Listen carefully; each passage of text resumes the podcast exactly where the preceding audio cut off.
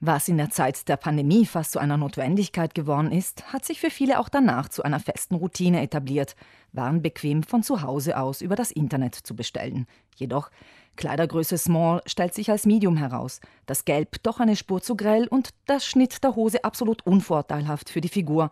Also geht das Paket zurück, meist ohne dafür bezahlen zu müssen. Schenkt man den Zahlen Glauben, so wurden im Jahr 2020 weltweit Waren im Wert von sage und schreibe 490 Milliarden Euro zurück an den Händler geschickt.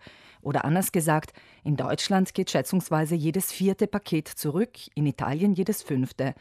So geht das nicht weiter, finden immer mehr Unternehmen. Der Rücksendeservice soll für Internetshoppende schon bald nicht mehr kostenfrei sein.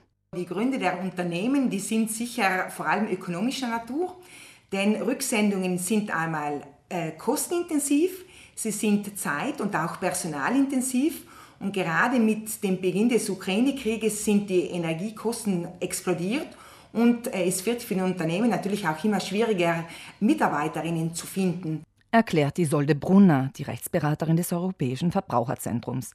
Gratis-Rücksendungen sind für Händler ein wichtiges Instrument, Kunden zu binden.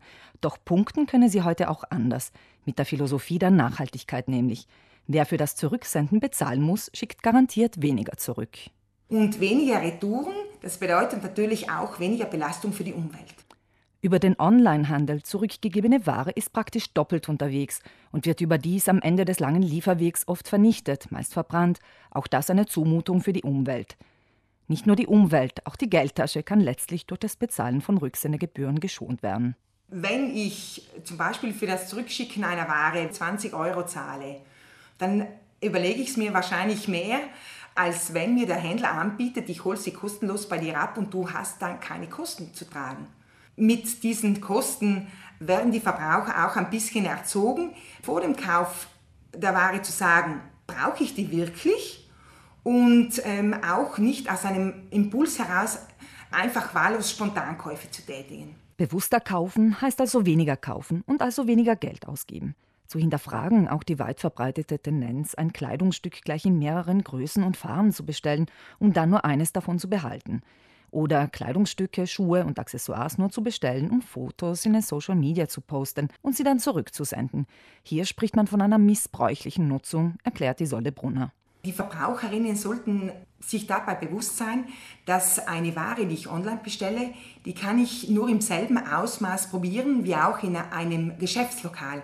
Wenn ich mir eine Bluse im Internet bestelle, dann kann ich diese natürlich anprobieren, zu schauen, ob die Größe passt, aber ich kann mit dieser nicht ausgehen und sie dann wieder zurückgeben. Um den exzessiven Warenfluss etwas einzudämmen, wird in absehbarer Zukunft also mit Rücksendekosten zu rechnen sein. Nicht davon betroffen sind weiterhin mangelhafte und defekte Produkte. In diesem Fall, wenn die Ware defekt ist, dann können Sie das Gewährleistungsrecht in Anspruch nehmen und dieses sieht einen kostenlosen Rückversand vor. Mangelfreie Ware fällt in den Bereich des Rücktrittsrechts. Dieses kann ohne Angabe von Gründen innerhalb von 14 Tagen ab Erhalt der Ware geltend gemacht werden.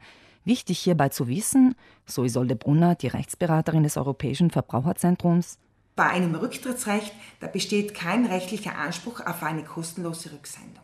Ob und wie schnell die Online-Händler wirklich flächendeckend Gebühren für Rücksendungen verrechnen werden, wird sich weisen. Es wäre auf jeden Fall ein begrüßenswerter Beitrag zu einem bewussteren Kaufverhalten und einem nachhaltigen und umweltschonenden Wirtschaften, findet Barbara Dorfmann, die den Beitrag gestaltet hat.